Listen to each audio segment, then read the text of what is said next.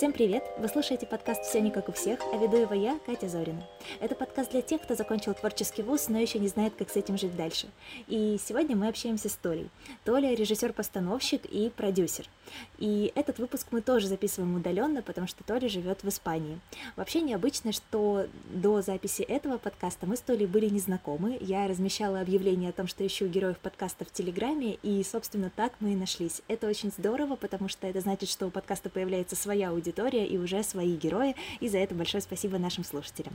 И я думаю, что мы можем начинать. Толя, привет! Привет! Я надеюсь, что запись, звук тоже будет хорошим, потому что все-таки я еще не очень э, как бы классный гуру в записи удаленных подкастов.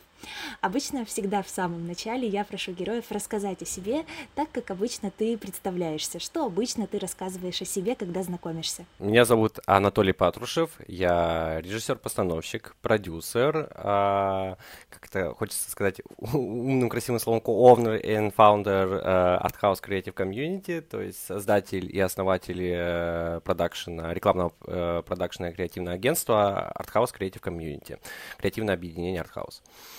У тебя свой собственный продакшн в Испании, верно? Да. Здорово. И вы снимаете и работаете, получается, уже с испанской аудиторией? Мы только касаемся самой испанской аудитории. То есть это все-таки немножко другая индустрия. Есть некоторые блоки язык, культура. Мы в основном а, работаем а, с американцами, э, с Молдовой и немножко касаемся Британии и Израиля. Ну и, конечно же, мы работаем с Россией, с Москвой. Это здорово, звучит достаточно сложно. А мы это кто? Ты и... И мой партнер... Ну, да, да, у нас есть такая мини-команда а, ну, во-первых, а, нас двое основателей, я и мой партнер Екатерина Мельчакова.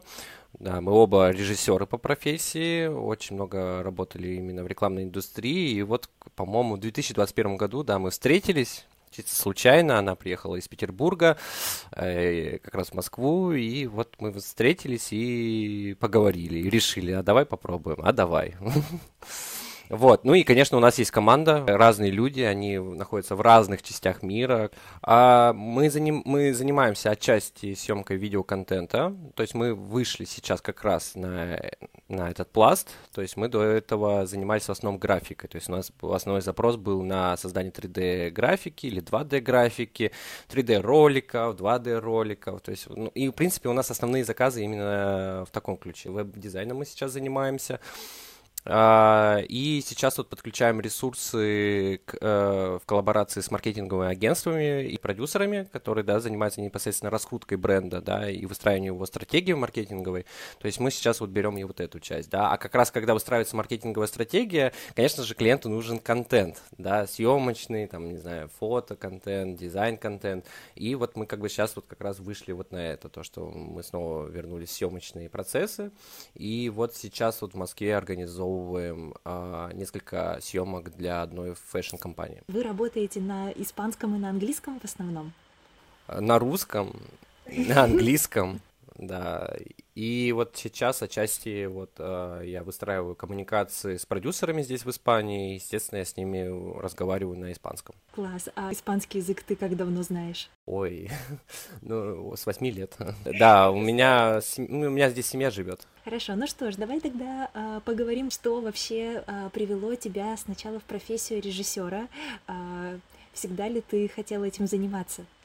Слушай, ну, если говорить честно, конечно, я об этом мечтал. А, я этого хотел, а, и хотел это лет с пяти, то есть у меня какой-то там, я помню, всем всегда рассказываю о том, что как я захотел стать режиссером. Я посмотрел просто фильм «Пираты Карибского моря. Проклятие черной жемчужины», меня шибануло, и я понял, что я хочу писать истории. Потом я понял, что, угу, ну, я напишу эту историю, ну, а кто будет ее снимать? Это, понимаешь, мозг ребенка работает, да? Ну, нет, вряд ли я кому-то доверю это все. Надо как-то самому в этом всем развиваться и что-то с этим делать. А искать продюсеров и так далее. Ну, то есть, как ты понимаешь, да, как работает мозг ребенка? И, конечно, я в тот момент понял, что мне нравится придумывать истории, мне вообще нравится писать истории, и мне хочется их экранизировать. И да, у меня тогда вот э, появилось понимание того, что э, чего я хочу и как я хочу. Было лет 14-15, где-то вот так вот. Я прибежал, у нас только открылся кинотеатр, я из маленького города Верхняя Пышма, вообще родом, не забыл уточнить, да, то есть это под Екатеринбургом. И у нас тогда открылся какой-то новомодный кинотеатр, где шли вот эти громкие премьеры самые, А я что, я мальчик инициативный, я прибежал к директору кинотеатра и сказал, дайте мне возможность писать рецензии и платите мне деньги, пожалуйста, за это. А я буду вам тут это на сайте вещать, что такое. И мне реально, я бегал на все эти премьеры, на показы бесплатно, смотрел фильмы, а потом писал э, рецензии, и мне там платили 300 рублей. Это неплохо было на тот момент. Да, замечательно, учитывая, что это, по сути, еще и самоцель, смотреть кино бесплатно. Ну и также я просто работал в школьной газете, и потом как-то вот что-то вот там, знаешь, вот так э, в десятом где-то классе, когда я учился, это лет 17 мне было, да, я уже, ну, такое прям чувствовал, что я хочу сниматься, ну, во-первых, или сниматься в кино, или режиссировать, вообще всем вот этим подряд заниматься, да, то есть у нас же есть яркие примеры, когда человек мультизадачный, он и актер, и режиссер, и продюсер, и сценарист, и все-все-все на свете, да, ну вот, в принципе, я такой же человек, и я уже там начинал писать какие-то сценарии, искать, а вообще изучать драматургию, я помню, купил эту книгу знаменитую «История на миллион долларов», вот, да, да, да. вот, mm-hmm. я ее всю прочитал, изучил, шерил э, э, разные сайты, как пишется, оформляется сценарий, искал какие-то конкурсы в Москве, отправлял туда заявки, это, да, там в, в 11 классе мне удалось вообще попасть в, в Дисней, русский там, на тот момент, а, был какой-то конкурс российский, типа эпизодическая роль в фильме «Альманахи. Счастье это». Ну, там такие мали- маленькие роли. Я решил в этом поучаствовать и прошел. Вот, и там все были в шоке, да, и я приехал в Москву сниматься там. Там вообще роль, на самом деле, просто прошел перед камерой, 5, буквально 5 секунд, и все. Зато пафоса от этого было ух, то есть там, там вся весь мой город там гудел, вау, вау, вау, офигеть. Он там... Да, звучит очень круто. Да, звучит очень круто. И я там, я помню, ко мне еще зашла в трейлер продюсер а, исполнительный. И я ей там, бедный, просто капал на мозги, суя свои сценарии, наработки какие-то, что я хочу учиться на режиссера, и вообще вот посмотрите, это классные идеи.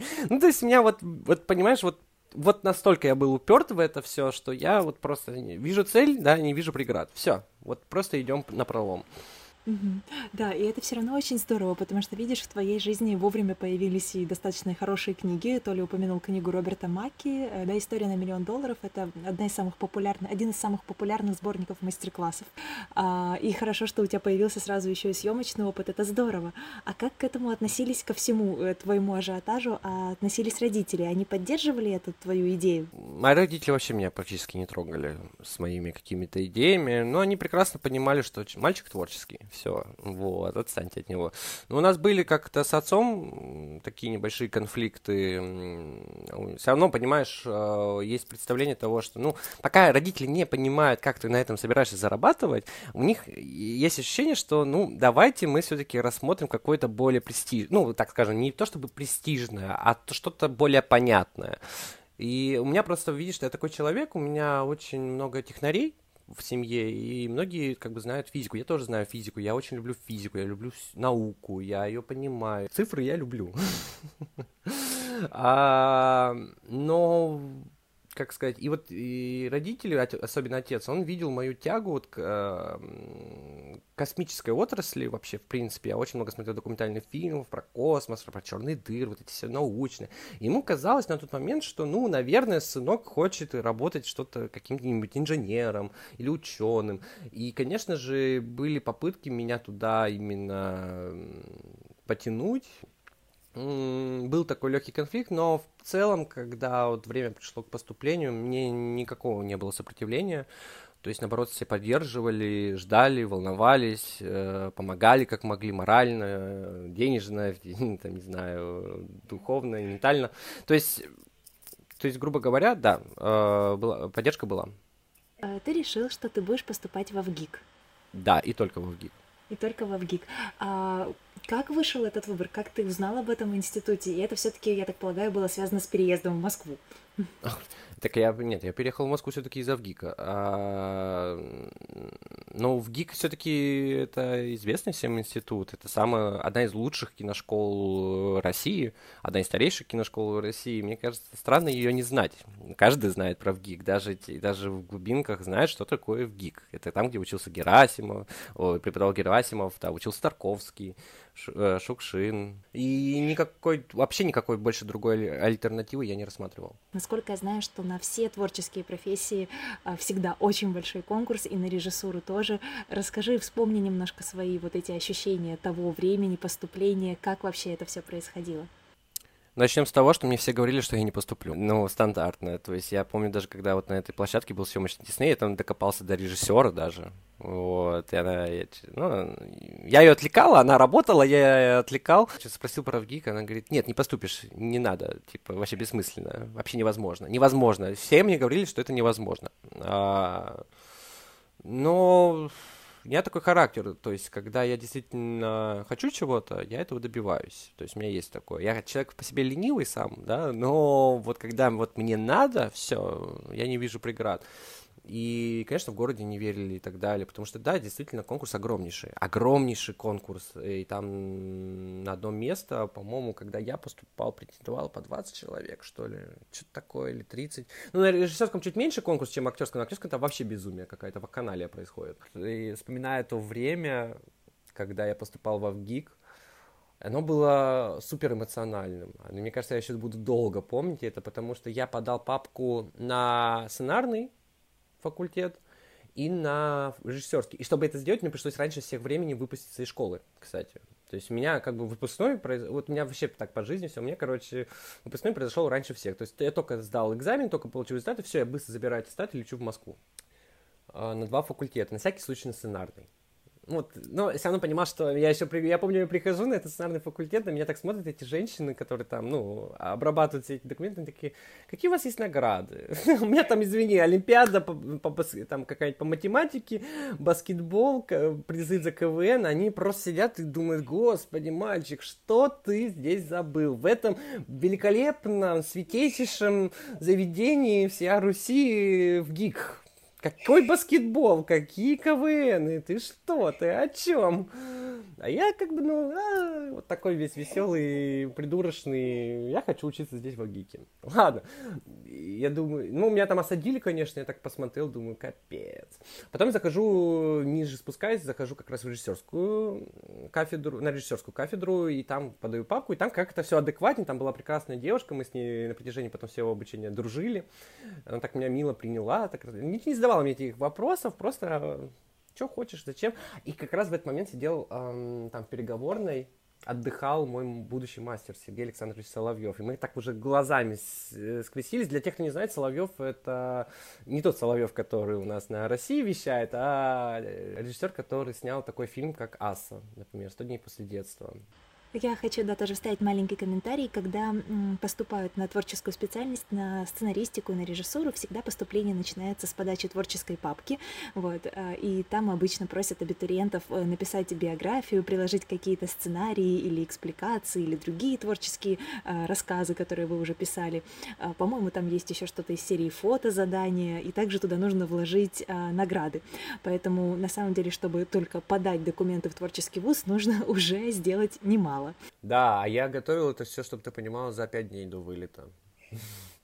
Вот. И вот когда я подал папку, ну все, я потом возвращаюсь в Екатеринбург, нас отправляю в выпускной, ну как бы жду результатов. То есть э, для тех, кто не знает, да, ты подаешь папку и ждешь, э, допустят ли тебя до поступления, вообще до первого тура. То есть это, грубо говоря, нулевой тур, да, где уже от, идет отсев. Э, так вот, по сценарному мне сразу же там практически очень быстро пришел результат того, что меня не берут. по режиссуре спустя время тоже приходит отказ. То есть я не, то есть не рекомендован для поступления. Я не знаю, какая магия в этот, в этот год вообще царила в этом мире. А, я помню, папа мне сказал, что плевать, иди на пролом. А, и я пришел в ВГИК. Все равно, несмотря на то, что был не рекомендован, потому что очень это многих сразу разворачивает. И каким-то чудом Сергей Александрович Соловьев решил пойти против системы и вдруг рассмотреть всех нерекомендованных. Каким, для них сделали как отдельный день, понимаешь? Ну, туда пришло очень мало людей. Ну, потому что все знают, что если ты не рекомендован, то ты не рекомендован. И там не было информации во ВГИКе, что, типа, будет вот э, дополнительный просмотр. Я пришел, просто узнал про это, пришел. Это был первый тур, и это было очень смешно, забавно, 15 минут, и я там рассказывал, как я люблю Марвел, как не люблю Марвел, вообще просто о себе и так далее. А, и моя творческая папка вообще не подходила на режиссуру, потому что там, ну, просто, кто такой, ну, как бы Соловьев, это такой очень творческий человек, это абсолютный художник, да, и он, если когда смотрит фотографию, он хочет видеть там из разряда Сара Мун, как, например, э, э, фотограф, да, Сара Мун, а у меня, извини, там, социалка, э, телефон, там, не знаю, достопримечательность Екатеринбурга, и там мой друг фотограф это фоткает, и я там пишу, типа, что, знаешь, посыл, меньше сидите в соцсетях, да, больше наслаждайтесь реальностью. Ну, как бы, come on, это вообще не туда, вот просто не туда. Но я как-то проскакиваю первый тур, и меня допускают до второго. То есть как-то цепанулись. На втором я пишу, там мы пишем сценарий, естественно, короткометражный, все анонимно, закодировано для того, чтобы как раз-таки отсеять любимчиков. То есть не было особо такого предвзятого отношения, да, что этот мой любимчик, я его дальше пропускаю. То есть там на самом деле русская рулетка. И я его прохожу. И, наконец, доходим до третьего тура. Меня там очень долго мурыжили. Я не буду вдаваться в подробности, прям вот как это там все происходило, но это был ад. Это была беседа, да, ну, где тебя уже дергают за все ниточки. То есть тебя, на самом деле... Там сидят э, вообще всегда все твои будущие преподаватели, особенно по, по сцене речи, по актерскому мастерству, по режиссуре, бывшие студенты, ну, то есть э, предыдущие студенты, да, этой мастерской. А, и все тебя сидят, оценивают кто ты, что ты, вообще, что ты там стоишь. естественно, тебя психологически триггерят вообще, на самом деле, по полной программе. Ну, почему? Потому что, ну, во-первых, тебя раскачивают для того, чтобы ты выдал максимум, да. Во-вторых, а, проверяют твою психоустойчивость, потому что профессия очень, ну, психо... нужно все-таки иметь хорошее ментальное здоровье, чтобы работать в этой профессии, и в том числе актерской. Ты должен, и плюс ты должен быть очень а, текучим, я называю это как, а, как глина, чтобы ты мог а, лавировать, грубо говоря. Потому что ситуации бывает а, ахтунг, разные, да. Естественно, тебя проверяют психологически. И меня там мурыжили где-то час. Где-то час. И у нас уже там уже Соловьев, я вижу, там он злой, уставший и так далее. И как-то не складывалась беседа, он мне задает какие-то вопросы, а вы видели это там фильм такой-то, такой-то, а я понимаю, там про Чаплина, а я понимаю, что я вообще бездарь, который вообще ничего не смотрел. Ну, то есть, понимаешь, поступая в ГИК, я даже советское кино-то толком не знал. И я на это все смотрю и такой думаю, блин, блин, что же делать, я не знаю. А потом говорю, да, но, знаете, мне больше нравится андалузский пес. Э, знаешь, вспомнил. То есть, типа, я вот таким вот образом лавировал, выкручивался, то есть я, типа, отвечал на вопрос, но уводил в свою тему. Я, в принципе, так все сессии потом сдавал. Мы так долго-долго мурыжились, где-то я называл, что я люблю летят, фильмы «Летят журавли», даже не знал, что это любимый фильм Соловьева какие-то еще моменты, но где-то там вклинил свои любимые Кристофер Нолан, Финчер, э, Марвел, то, что Соловьев вообще не знает и не понимает. Ну и, короче, не сложилась беседа, потом я прочитал прозу, которую читал на кастинге Диснея. Это отрывок из пьесы Островского «На каждого мудреца довольно простоты». Я уже ее не помню наизусть, но там суть была в том, что Глумов, да, по-моему, героя главного, он в конце обличает всех этих героев, где он там записывал про дневник, про каждого, короче, вытаскивает эти скелеты.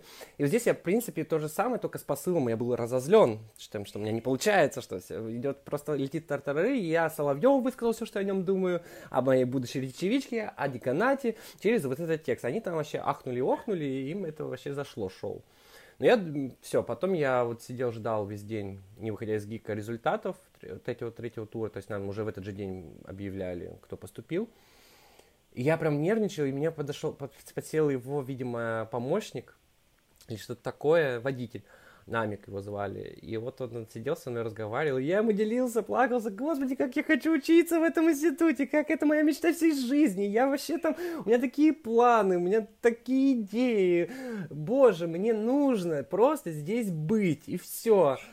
И он мне потом, уже ближе к закату, когда там уже все там уже решали, там обсуждали, баллы выставляли, он ко мне выходит, такой спрашивает на ушко, говорит, на платно сможешь учиться? Я говорю, да. Все. Вот мое поступление в ВГИК.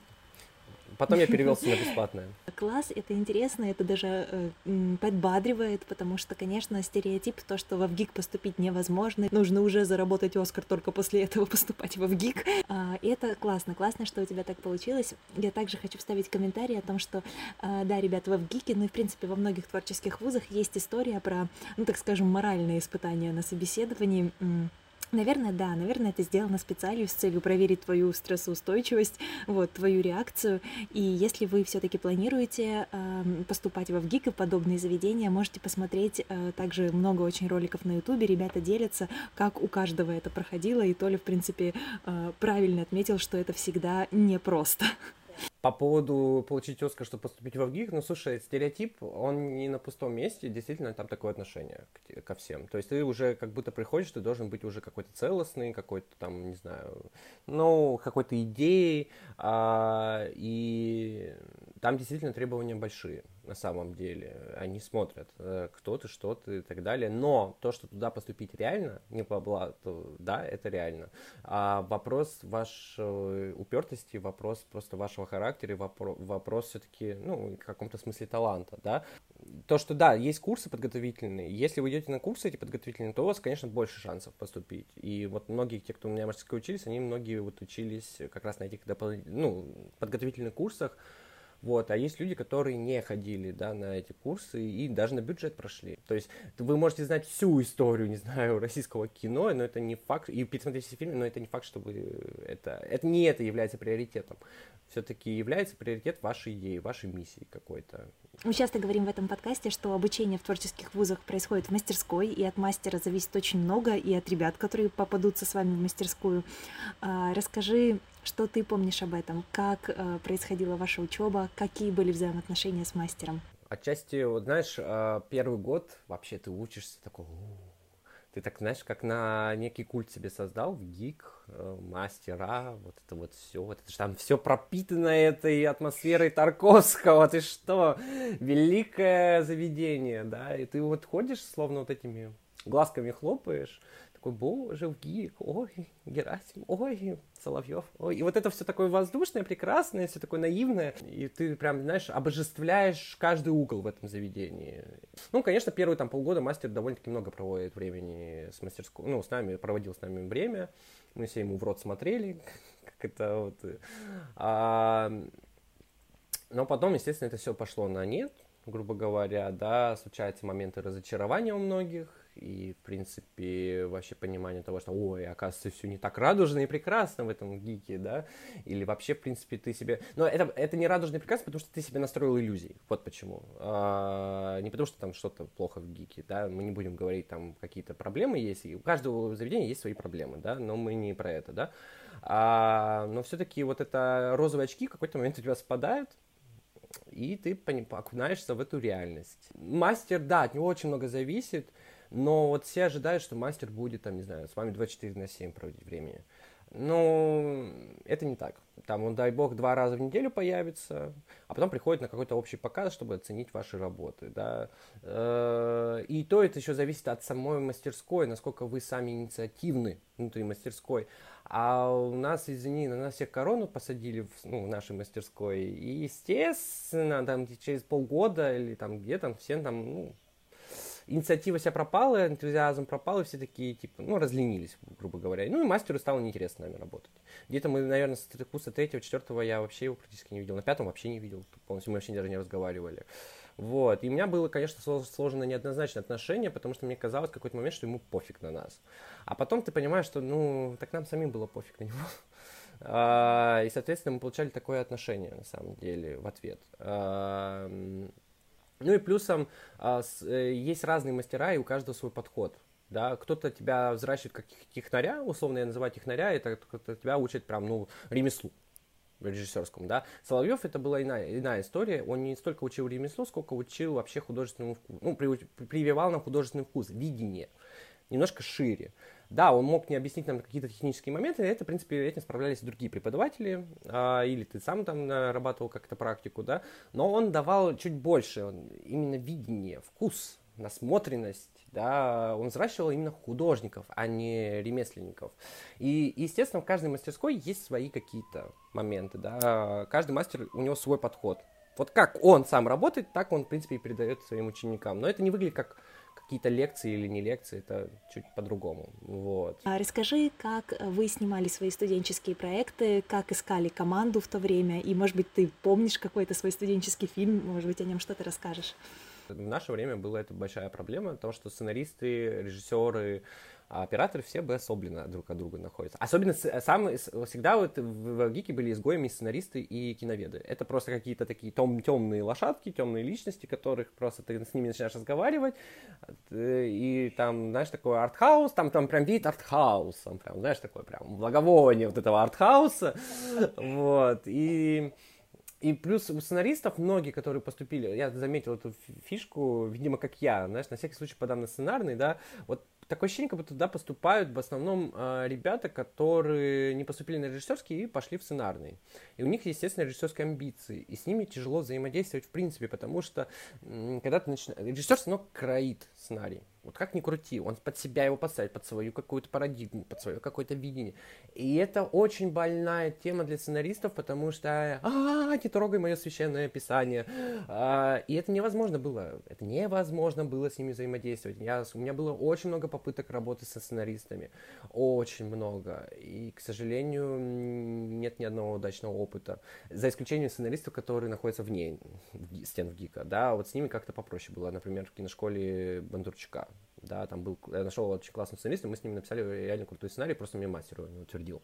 Но это было классное взаимодействие, вот. Во ВГИКе же нет. В основном э, вот режиссеры и операторы между собой тусуются, вот, и мы как-то вот, ну, потому что нам нужно снимать, мы на этом завязаны, и бюджет дается на киностудии общий, да, и поэтому тут как бы хочешь, не хочешь, как бы крутишься с операторами. А продюсеров, да, нужно искать. И тем более это все молодые тоже ребята, они тоже набираются опыта. И вообще у всех там представление, что мы тут все великие продюсеры, и тут устраиваем Голливуд, понимаешь, да? Потом мы сталкиваемся с этой реальностью, с этой бюрократией. Это можно, это нельзя. Но с продюсерами как-то вот, э, да, мы как бы коллабимся. Я человек очень общительный, поэтому у меня не было проблем найти продюсеров. Я сразу видел, вычленял своих людей типа, да, я хочу с тобой работать, да, я хочу с тобой работать. Помнишь какую-нибудь самую эффектную э, свою студенческую работу? Может быть, э, самую смешную или что-нибудь самую сложную? Слушай, у меня все классные, ну, классные студенческие работы. Ну, понятно, есть какие-то, которые я там уже публично не афиширую, потому что ну, опыт и так далее. А, слушай, самая первая феерия, это было когда я снял на первом курсе, только заканчивал первый курс, а, свой первый фильм. У меня амбиции-то зашквалы, и я решил снять такой трэш, трэш, ну, не трэшовый, а триллер такой в стиле Финчера. Я позвал Артема Лыскова, ну, то есть я там, знаешь, мне, для меня не трудно написать звезде и сказать, типа, давай-ка это снимемся, да, сделаем что-нибудь крутое. И вот я тогда собрал, прям, знаешь, а я человек, который любит порядок, я люблю прям вот такие масштабы индустрии. У меня там, не знаю, фокус-пуллеры, не фокус-пуллеры, операторы, светики, гаферы, то есть э, второй режиссер, все должно быть продумано, режь сценарий. То есть у меня, в принципе, вот эта вся техническая канитель, я ее обожаю. Я люблю, чтобы все было так красиво, э, чинно.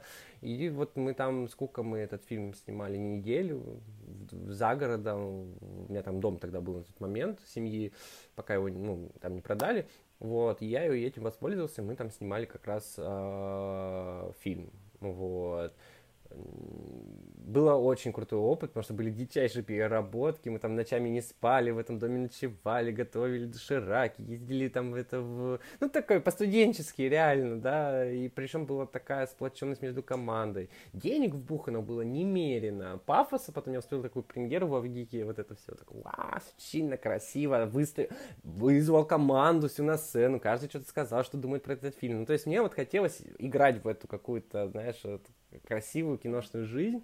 Расскажи про свой дипломный проект. Если начало было таким эффектным, что было в дипломе. Слушай, ну я, во-первых, всегда ставил а, себе цели снимать максимум. То есть я, ну, я просто скажу, кажется, курсовая. Курсовая работа до сих пор меня очень долго кормила потом а, в Москве, и меня, в принципе, знали по этому фильму. А, я как раз на курсовой, просто почему, прежде чем прийти к дипломной, я просто, это все началось с курсовой работы. То есть у меня там случился слом. А, к нам в мастерскую пришел Егор Баранов, он был студентом Соловьева, и он взялся за нас как раз-таки взращивать этих ремесленников, потому что он видел, что, ну, капец, ребята отстают.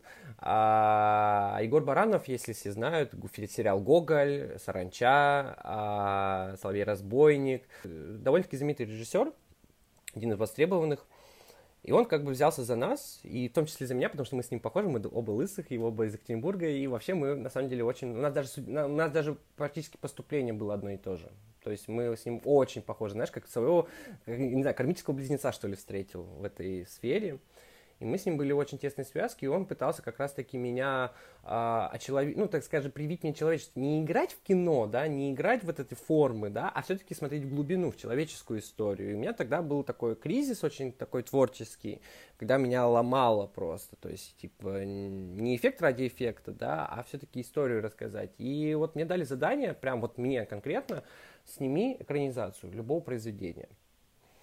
Я долго выбирал произведение, не знал, что, за что взяться, предлагал и это, и то, и то. И, ну, и как-то вот в какой-то момент меня, мне друг-оператор предложил, давай Чехова, «Медведь». Смешная, крутая комедия, может быть. Я говорю, давай, только давай не будем это делать на манеру 19 века, а сделаем это современное. И я долго думал, как это современнить, и мне пришло, я помню, лежал в ванной, знаешь, многие все любят говорить, что я лежал в ванной. Вот, только, вот это правда так и происходит. Вот я лежал в ванной, и меня вдруг шибануло в голову. Так это же история мистера и миссис Смит. Что они сидят у психолога или там, допустим, у полицейского. О, полицейский. И все ему рассказывают. А мы смотрим историю в обратном направлении. И у меня дальше там сложилась картинка, и все, я снял эту историю. Называется «Медведь», она лежит на ютубе тоже э, по мотивам Антона Павловича Чехова на современный лад. То есть, и все. И тогда я нащупал в себе фишку режиссерскую того, что мне нравится экранизировать произведение, потому что на первом курсе я ставил Замятина, мы, например, делал площадку спектакля, да, тоже ее осовременивал. И я понял, так, нащупал вот эту свою, свою фишку, что да, можно брать классику и превращать ее в аттракцион да, давать ей новый какой-то виток, да, не пытаться вот ее там кризировать, там, 19 век и так далее, а вот ее, а как бы это было бы сейчас. И меня это вот все преследует на протяжении всей жизни.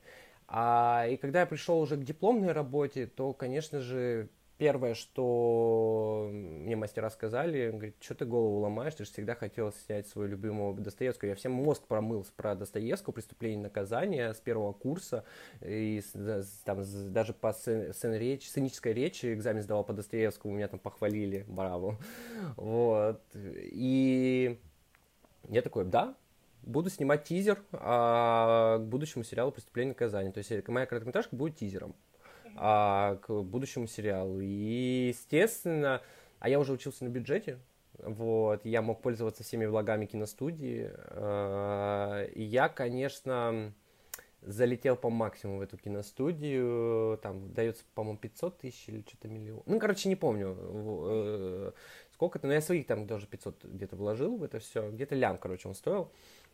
И я там из...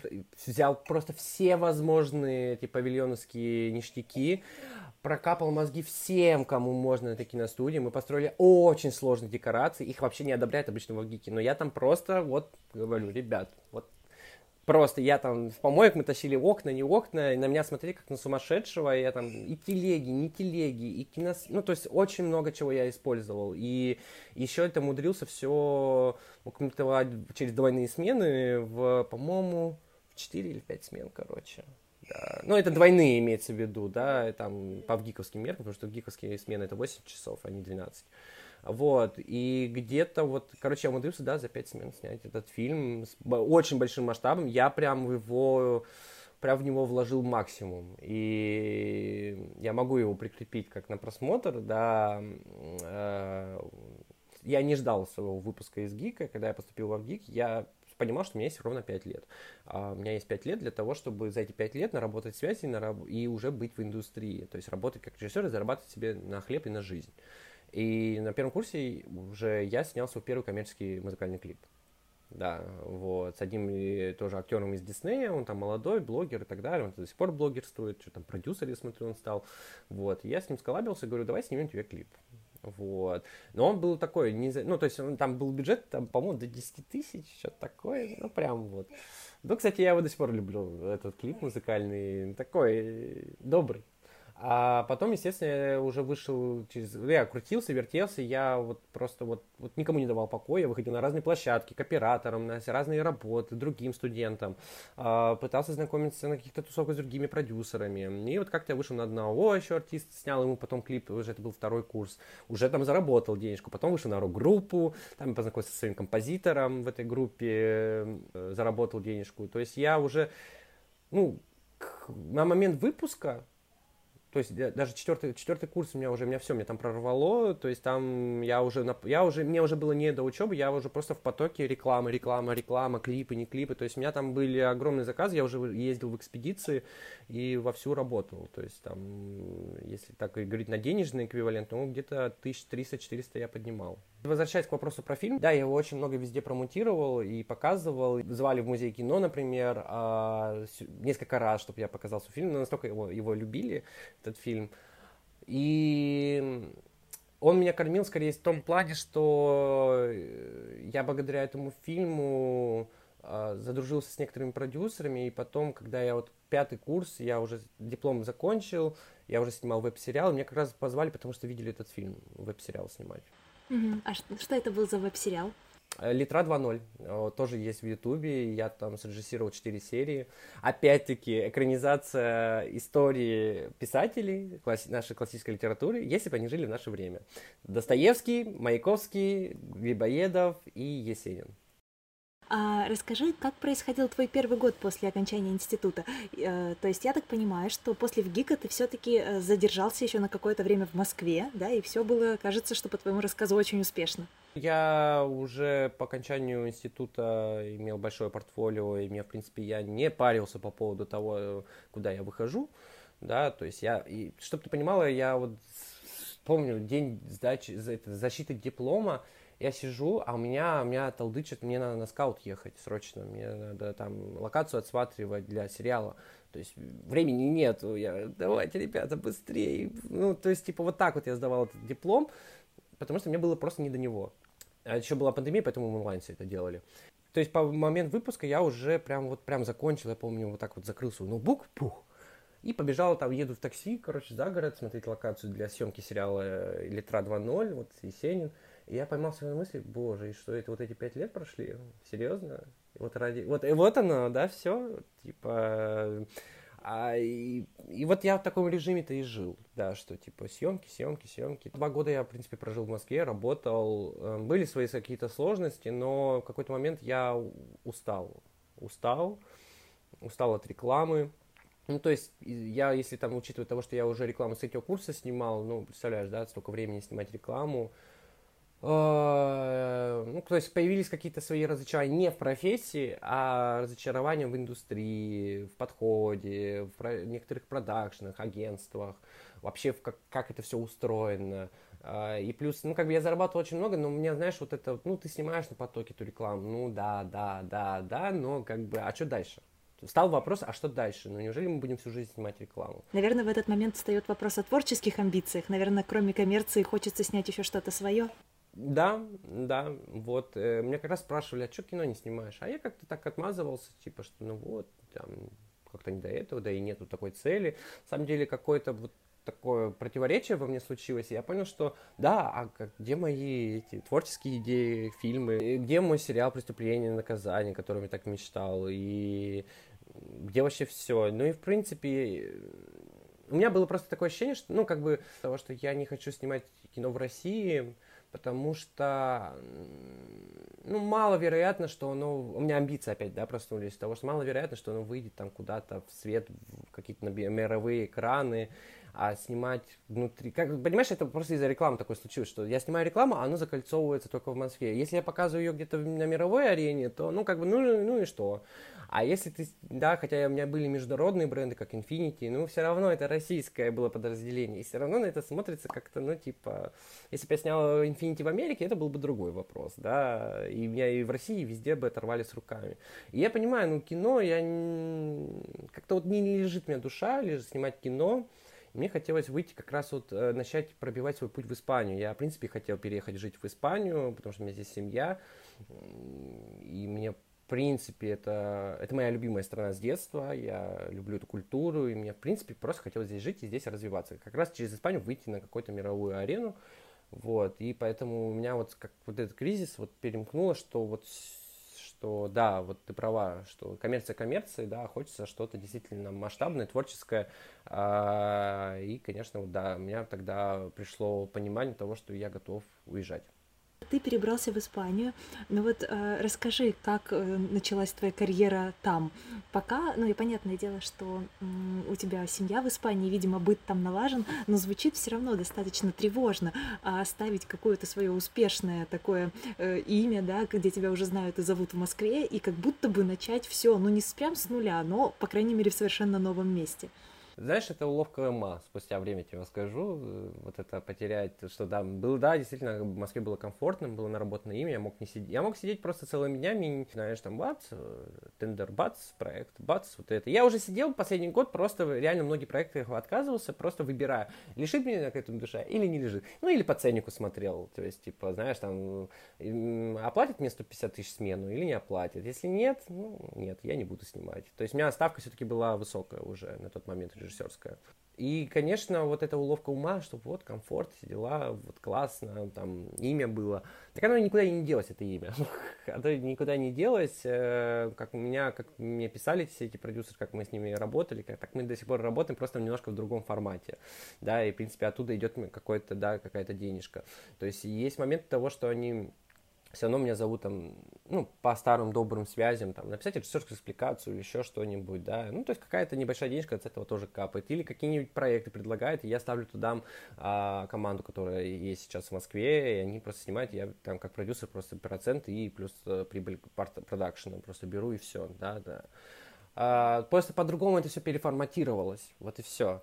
А, сказать, что есть тревожность, да сейчас у меня нету этой тревожности, не скажу, что тут прям вот, тут, как, знаешь, сыр в масле, но мне уже просто даже интересно, что дальше, как это еще, и это не то чтобы даже с нуля, это вот важная проблема, да, вот многих э, творческих людей, вот не только творческих людей, когда ты попадаешь в не, некомфортную ситуацию, не нужно себя обнулять, не нужно себя вот это вот обесценивать, что ты все, ты типа опять новичок, опять ты студент или еще что-то. Нет, ты прошел этот этап, ты уже прошел это. Просто адаптируй то, что ты уже там наработал, вот в этой среде. Это не с нуля, это просто адаптация. Перенеси всю эту деятельность сюда. И тут уже просто вопрос ко мне, насколько я коммуникабелен, насколько я активен. Да, э, здесь просто нужно сделать то же самое. Ну тогда что дала тебе Испания? Ведь ты, как я поняла, уезжал, потому что, ну, словил некое такое вот усталость от рекламы, от коммерции, что-то там какие-то были творческие амбиции. Так, и вот ты в Испании, как дела с этим? Да. Ну, я уехал, потому что выгорел. Выгорел, у меня было выгорание. Я уехал отдыхать. Вот, я уехал отдыхать и в итоге принял решение остаться. А что мне дала Испания? Во-первых, свободу, свободу. Здесь другая манера жизни. Если в Москве я как белка в колесе крутился, вертелся, да, и работал, то здесь я все-таки уже разграничиваю. Все-таки, типа, где-то я отдохну, где-то я поработаю. От того, что я там не поработаю сейчас, мир не рухнет. То есть у меня как бы такой вайп очень легкий, грубо говоря. Это первое. Второе, я все-таки познакомился с очень крутыми ребятами, здесь продюсерами, другими творческими личностями, и мы вот как-то тут коллабимся, что-то делаем, делаем разные проекты. То есть у меня здесь в Испании, ну, пошла новая движуха, то есть там на музей выхожу, там готовим от нашего продакшена выставки, а, плюс как бы а, того, что я вообще, в принципе, уехал, выйдя как режиссер из индустрии, именно рекламной в Москве, да, я вот, видишь, переформатировал все в продакшн, да, я стал продюсером. И это вообще новая ступень моей, моего развития. То есть я сейчас больше, оставив режиссуру какие-то действительно творческие вещи, да, которые сейчас там, ну, участвуем в конкурсах, не конкурсах, там идут промо-акции, там, того, чтобы помогают мне вот эту продвинуть идею с сериалом. Вот. А, то есть я освободил место тем, что типа, ага, я могу давать работу молодым ребятам, которые в этом нуждаются. А, то есть мы организовываем разные продакшн-сервисы в разных странах, да, делаем разные, ну, короче, разные проекты. Сейчас вот а, то, что я хотел, мы делаем Art, House Education, то есть, э, потому что у нас очень остро стоит вопрос команды, ну, вообще, потому что мы расширяемся, и, в принципе, у меня была всегда потребность помочь молодым ребятам, которые только закончили вуз или учатся как-то тех... войти в индустрию, потому что все хотят кушать все-таки, да, все хотят кушать, все хотят красиво одеваться, и все хотят как-то достойно жить, да, но в индустрию просто так не попадешь, вот важный момент, да, и многие вот эта проблема многих студентов, особенно из ГИКа, ну, не могут попасть в индустрию и глохнут, да, пропадают, все, сгорают, и вот мы сейчас делаем образовательный проект для того, чтобы обучать, вот сейчас на данный момент по графике, по 3D, да, именно по 3D, потому что это наш флагманский продукт. А, мы будем как раз обучать э, молодых ребят, желающих. А, в процессе нас будут обучать наши профессионалы, наши артисты, которые работают с мировыми брендами. И это не просто так, допустим, киношкола, да, просто ради киношколы. Здесь мы конкретно нарабатываем команду. То есть мы следим за тем, как идет процесс обучения и как выполнять задания, и мы берем ребят в оборот. А режиссура, да, она осталась на творческий момент, как раз-таки на кино, где вот потихоньку сейчас двигаемся. Я уже адаптировал идею своего преступления наказания как раз на испанский лад. Посмотрим, что из этого выйдет. Э, вот. Ну, пытаемся выйти на Netflix и на Prime Video. И вот сейчас подались в фонд, фонд кино США. И мы уже прошли первый этап. И сейчас комиссия рассматривает, давать финансирование или не давать. Если дают финансирование, это сразу уже дорога к Золотому глобусу открыта. Да, это очень здорово и класс. Я поздравляю, это замечательно. Звучит прям очень круто. Что есть в твоей жизни, кроме фото, видео и продакшена? Чем ты занимаешься еще? Хип-хоп обожаю. Я занимаюсь хип-хопом. Это мое... Я не очень любитель спорта, и... но мне очень нужна всегда какая-то разгрузка эмоциональная, физическая. А, а хип-хопом я увлекаюсь с детства, но никогда этим профессионально не занимался. И вот как бы я начал это последний год в Москве делать. Я хожу на танцы, занимаюсь танцами, снимаю себя на видео танцы. Что лично подбадривает и вдохновляет тебя в моменты усталости и даже назовем это слово выгорания? Впоследствии я хочу создать, естественно, киношколу. Вот знаешь, что я хочу внедрить обязательно? И, в принципе, я вот в артхаус хочу это внедрить, корпоративного психолога. Потому что ментальное здоровье – это одна из важнейших э, составляющих того, чтобы себя как-то, себе как-то помочь, да, и не выгореть. Я человек, который находится в терапии, да, и у меня всегда есть коучи, я обращаюсь, ну, то есть э, разными вещами, и над финансовым мышлением, и какие-то нам проработки или прочие, да, вещи, там, духовное развитие, йога. А, нужно уметь себя ментально чистить. Творческому человеку это просто must have, потому что мы цепляем очень много дряни, извините, да. Особенно на студенческие годы. Почему очень многие сгорают? Потому что есть тусовки, алкоголь, а, вот это мнимое ощущение того, что я тут э, пуп земли, да, потом ты сталкиваешься с разочарованием, что ты никто, да. И вот это все, да, но это все происходит из того, что человек просто тус, ну, тус, тусовка, да, но студенческая жизнь, она тусовочная, ну, как ни крути, да, особенно творческая. И очень много людей на этом горят, да, а еще, знаешь, творческие неудачи подбивают творческого человека. А у кого их не бывает, извините, творческих неудач, да? У каждого, вон я сколько. Как говорит, как Собчак однажды интервью сказал, надо один раз обосраться, чтобы больше этого не бояться. Творческому человеку как нечего делать, просто засесть в болоте, и все. Я себя, себя вытаскиваю из этого болота. Когда я чувствую, что мне плохо, я устал, я отдыхаю, переключаю свое внимание на какие-то другие вещи, да, но не пытаюсь вот это рефлексировать, что ну, кому-то это помогает, допустим, да, сублимировать в творчество. Но у меня, вот, у меня не получается сублимировать творчество, когда мне плохо. Нет, э, не умею. Я потом из этого вытащу ресурс, да, для творчества, но в моменте нет. Но я считаю, что вот, еще раз повторюсь, ментальное здоровье это прежде всего. И вот проблема многих выпускников, студентов, первое, в том, что они консервируются почему-то внутри мастерской, да, внутри института, и у них вся жизнь только в этом институте. А сейчас время немножко другое. Если раньше распределяли, да, как-то в советское время, то сейчас, ребят, все от вас зависит, грубо говоря, куда вы пойдете, как вы пойдете.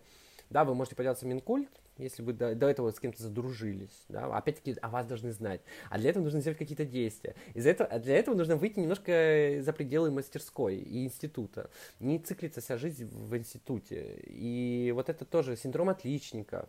Однокурсница, как раз-таки, которая ушла из института и чье место я занял на бюджете, она, у нее был синдром отличницы, например. И на этом она погорела. Киновуз и мастерская – это не школа. Всем плевать на ваши оценки. Это первое, что нужно понять. Да? Они не играют никакой роли. Красный у тебя диплом, синий у тебя диплом. Это не имеет никакого значения при того, что ты будешь работать в индустрии или не будешь работать. Нужно все-таки выходить за пределы мастерской и общаться с другими людьми. Общаться с теми, с кем вы учитесь в институте, продюсерами. Это ваши будущие работодатели, если вы режиссер. Это ваши будущие работодатели. Они все равно прорвутся туда. Ну, хуй хуй. А еще там какой-нибудь маме, папе, еще что-нибудь этого продюсера нужно снять какой-нибудь клип или снять какую-нибудь рекламку. Ну, что-нибудь. То есть начинать с малого, да, с каких-то таких вот маленьких проектов и потихоньку нарабатывать себе портфолио релевантное для того, чтобы, ну, не все попадут в кино, да, или, может быть, не сразу попадут, а есть что-то нужно, да, и хочется как-то оставаться на плаву, да, востребованно. Реклама это тоже режиссура. Почему нет? Почему к ней надо предвзято относиться? Да, просто есть момент того, что можно погрязнуть в ней, но тем не менее, как бы из него можно выйти. Вот вам пример. И не бояться знакомиться с людьми. Это ваши контакты, это ваши, так нарабатывается ваше имя. Потому что в какой-то момент человек такой, о, я помню там девочку или мальчика вот этого, блин, а где там мне как раз нужен был, да, режиссер. Вот так оно происходит. А от того, что все сидят в институтах, вот это вот, ой, не знаю, ой, не знаю. И поэтому многие продюсеры не хотят работать со студентами, тем более уж с выпускниками, например, в ГИКа. Э, потому что ребята приходят на площадку, они просто даже не понимают вообще, как она устроена, вообще, что такое тайминг, вообще, что такое выборки, что такое это. То есть люди не готовы к индустрии не готовы к индустрии. То есть, как бы творчество творчество, но есть все-таки правила индустрии, да, и их нужно знать. Я помню, как на одном ТВ-проекте едем с продюсером в машине, она спрашивает, Толя, а ты что закончил? Я говорю, я не закончил, я еще учусь в ГИКе. Я на третьем курсе в этот момент учусь. У нее паника случилась. Завтра смена, а и там какой-то суперсерьезный проект для канала М24. Будет снимать режиссер, которому 22 года, который еще учится в Авгике, тем более в Авгике у нее тогда вообще просто крыша снесла. А она просто увидела мой шоурил и как бы рекламный, и такая, о, мне нравится, да. Но у нее в этот момент 404 э, error случился. Он говорит, Толь, да, честно тебе скажу, я, ни, я никогда не работаю с авгиковцами. И говорю, ты первый. А, почему? Потому что не готовы к индустрии. Чтобы быть готовым к индустрии, нужно выходить на площадки проситесь, не знаю, худо... ассистента художника-постановщика, ассистентом уборщицы, ассистентом по кофе, кем угодно. А, есть такие возможности, есть такие практики. Наблюдайте, учитесь, слушайте, как это все происходит, да, потому что это очень важно, это ваше будущее.